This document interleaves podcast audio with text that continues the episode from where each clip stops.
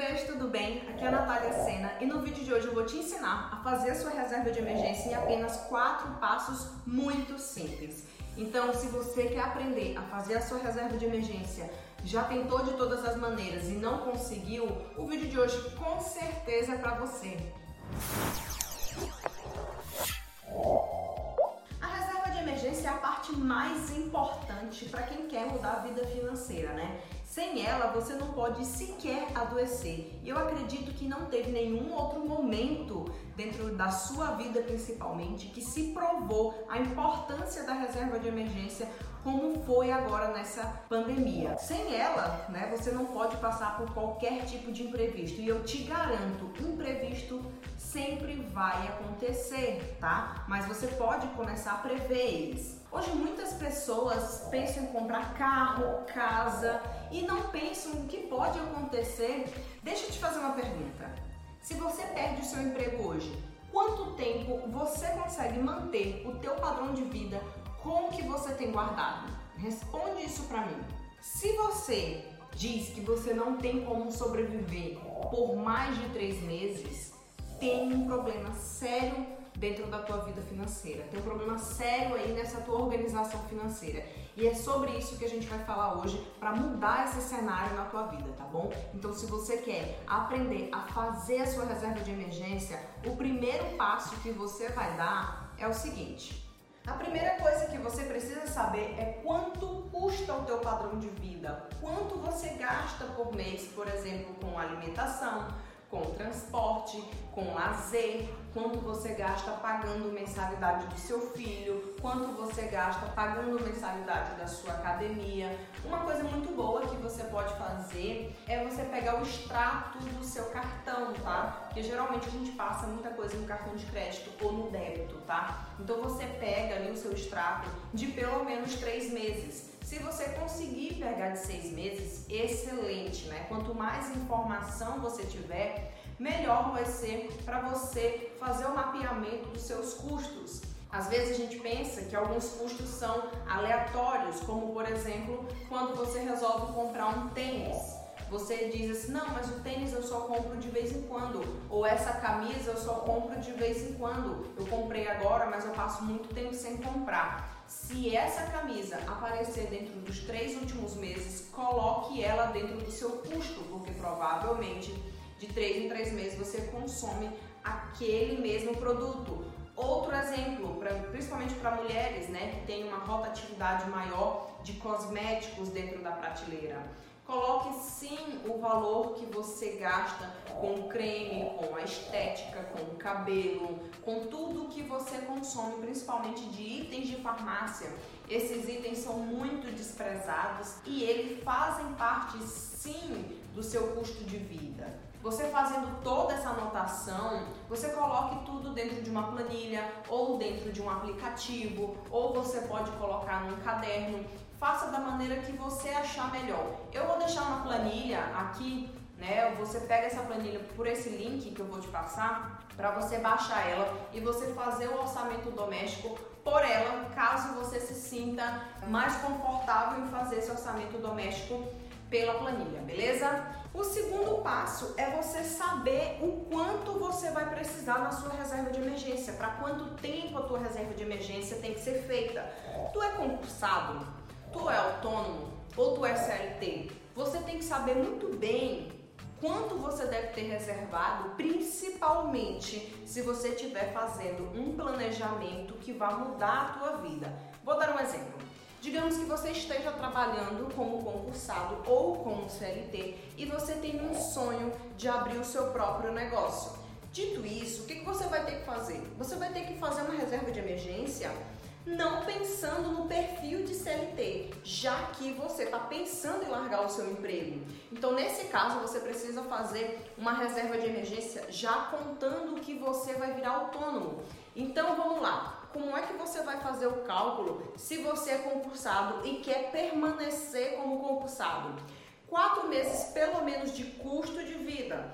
E olha só, custo de vida não é salário, tá? Muitas vezes acontece de você ter um salário, por exemplo, de 5 mil reais, mas o teu custo de vida é de 2 mil reais. Tá tudo certo? Então você tendo é, esse salário de 5 mil e você custando por mês 2 mil reais, a tua reserva de emergência, se você for concursado, basta de 4 meses, de 4 a 6 meses, mas até 4 meses tá uma excelente conta, beleza? Já para o caso que se você for CLT e quer continuar como CLT, você faz análise do seu custo de vida e seis meses a oito meses está uma excelente reserva de emergência. Mas pelo menos seis meses você precisa ter reservado para garantir que você não vá passar nenhuma necessidade caso você perca o emprego, entendeu?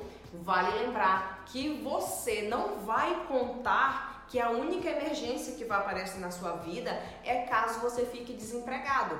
Pode acontecer de, por exemplo, os seus pais ou os seus filhos ou o seu irmão que é dependente financeiramente de você, alguém da sua família adoeça e essa pessoa não tenha reserva de emergência entendeu? Ou essa pessoa não tem plano de saúde, ah, mas não é problema meu. Vai ser. Você não vai deixar o seu filho, o seu pai adoecer e passar mal porque aquela pessoa ali não teve o dinheiro dela guardado. Eu tenho certeza que você vai tirar sim dinheiro do bolso, principalmente se os seus pais dependem financeiramente de você. Então já coloca esse valor dentro da sua reserva de emergência também, beleza?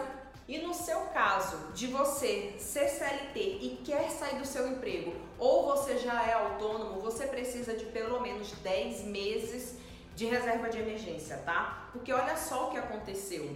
Principalmente nessa pandemia que passamos aí, muita gente ficou sem reserva de emergência ou não construiu uma reserva de emergência contando que os seus clientes iriam pagar, que iam ter renda no próximo mês. E o que aconteceu? Muita gente perdeu o emprego, muita gente ficou com medo e segurou o dinheiro, ou seja, as contas que puderam adiar, adiaram e provavelmente você pode ter se preocupado com isso, entendeu? Então, a gente acha que pode, ah, eu tô saudável, ah, eu não vou adoecer agora, mas olha o que aconteceu. São coisas que estão fora do nosso controle. Então, para você não passar por isso, Principalmente se você quer sair do seu emprego para ser autônomo, faça uma reserva de emergência de pelo menos 10 meses a um ano. Não negligencie isso, beleza? Isso é para sua saúde, porque não adianta a gente falar de investimento se você não tem uma reserva de emergência muito bem estruturada, beleza? Mas antes de eu falar contigo o terceiro e o quarto passo, eu já vou te convidar a se inscrever no canal e ativar as notificações porque assim, todas as vezes que sair vídeo novo, você vai ser a primeira pessoa a ficar sabendo e não vai perder conteúdo, beleza? A terceira coisa que você vai fazer é abrir uma conta em uma corretora ou em uma, um banco digital. Por que a importância disso? Porque você tem uma série de opções para poder investir a sua reserva de emergência. E eu vou te falar uma coisa, não é na poupança, tá? Quando você coloca o seu dinheiro na poupança, ele não só não rende, tá? Você está perdendo dinheiro na poupança, por quê? Porque o valor da poupança não cobre nem o valor de inflação, beleza? Principalmente agora que a gente está com a taxa Selic tão baixa, que vem batendo recorde por cima de recorde de queda. Então, não deixe o seu dinheiro na poupança. Uma outra coisa relacionada a isso, quando você coloca o seu dinheiro em um investimento do Tesouro Direto ou em um CDB de liquidez diária, o seu dinheiro vai estar rendendo todos os dias, tá? Então, dito isso, nós vamos para o quarto passo. E o quarto passo é justamente esse: investir ou no Tesouro Selic ou em um CDB de liquidez diária. Qual a vantagem de colocar no CDB de liquidez diária? É que você pode resgatar aquele valor no mesmo dia. Onde você coloca? Você tem o CDB de banco digital, você tem na própria conta, tem algumas contas digitais também que mesmo o valor na conta corrente ele rende também e você pode colocar no Tesouro Direto, no Tesouro Selic. Natália, eu posso colocar no Tesouro Prefixado? Não, não pode colocar dinheiro de reserva de emergência no tesouro prefixado. E eu vou te explicar isso no próximo vídeo. Posso colocar no tesouro PCA dinheiro da minha reserva de emergência? Não, também não, tá? Você vai colocar o seu dinheiro para reserva de emergência no Tesouro Selic ou em algum CDB de liquidez diária.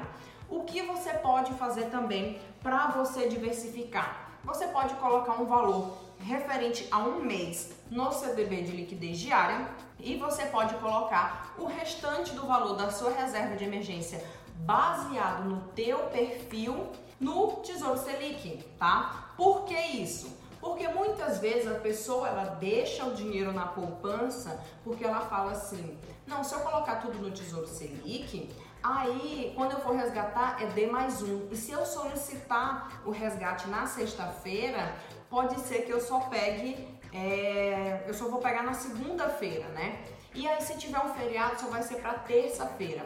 Então, por esse motivo, você pode colocar o valor de um mês dentro de um CDB de liquidez diária, onde você consiga sacar rápido. Aí é onde entra o pulo do gato para você colocar em um banco digital, porque assim você consegue sacar fácil, fácil mesmo no fim de semana, entendeu?